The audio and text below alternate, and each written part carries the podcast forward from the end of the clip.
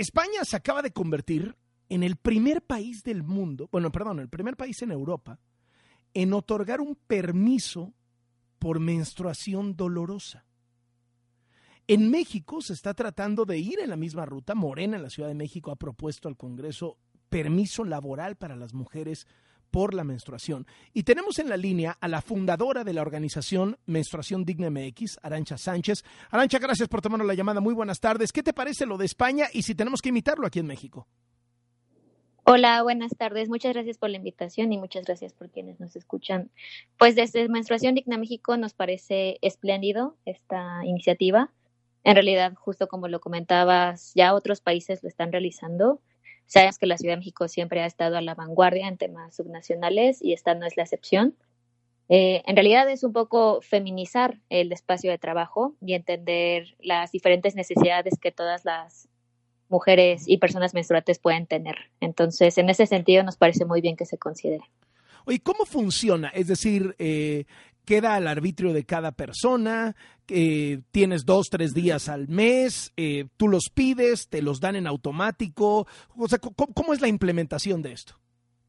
Sí, digamos, aún está por verse, pero eh, la propuesta que ha hecho el Congreso de la Ciudad de México son de dos días y dos días siempre con un certificado médico de la mano. Esto es decir, digamos, hay cólicos que son normales, por así decirlo, que no generan un tipo de incapacidad, pero así como hay otras enfermedades, como cuando tienes, eh, por ejemplo, el COVID o algún, eh, alguna fractura, en este caso, pues también necesitas estos certificados médicos, particularmente para eh, algo que se conoce como dismenorrea, que es un síntoma parecido al cólico, pero mucho más fuerte.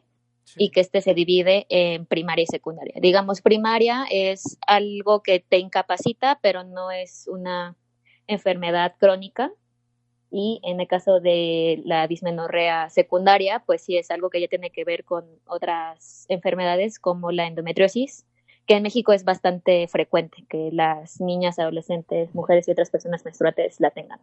O sea, digamos, es hasta dos días al mes. Como, hasta dos días al mes, siempre que se tenga un certificado médico y bueno, este certificado médico tiene que avalar que se tiene esta enfermedad.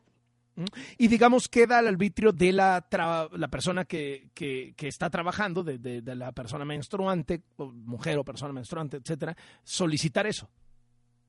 Sí, digamos, está abierto, no es que sea obligatorio, pero sí esa solicitud y que se tenga este respaldo médico. Solicitud. Oye, ¿qué experiencia hay en el mundo? ¿Cómo ha funcionado esto? ¿Cómo ha incidido en, en otros factores que muchas veces a, los patrones, a los empresarios les interesa mucho, que si la productividad, que etcétera, etcétera?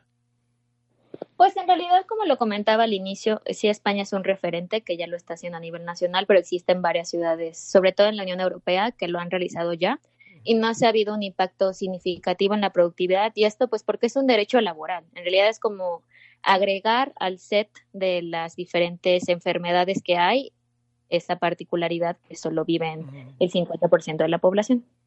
Oye, Arancha, eh, ¿crees que se vaya a aprobar en la Ciudad de México? ¿Cuál, ¿Cuál es tu línea de tiempo? ¿Cuándo calculas que esto pudiera pasar y cuándo se estaría implementando en la capital del país? Pues yo creo que tiene alta probabilidad de suceder y esto pues porque lo ha propuesto el propio Congreso, ya tiene mayoría, el tema está en su momentum, el tema todo lo relativo a menstruación ha tenido bastante empuje. Entonces, pues sí, todavía faltaría, yo calculo alrededor de un mes.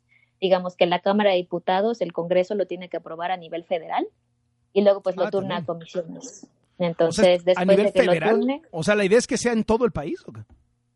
No, digamos, como tiene que ver ya con temas laborales, eh, sí tiene que tener, digamos, aprobación del Congreso. Y ese Congreso, mm. pues, lo va a tornar en su, en su momento a la Comisión de Trabajo, mm. por ejemplo, ¿no?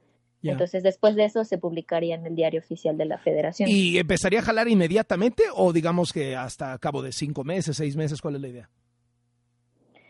Pues me parecería, en tanto que lo aprueben, que sería de manera inmediata. Y esto, pues, porque en realidad no habría ninguna objeción, no es que sea la primera licencia que se tiene en torno a una enfermedad, solo sería añadirlo a un set que ya exista. Buenísimo. Te agradezco mucho, Arancha, y estamos al pendiente de este debate. Muy buenas tardes. Muchas gracias a ustedes. Buenas Arancha Sánchez, fundadora de la organización Menstruación Digna MX.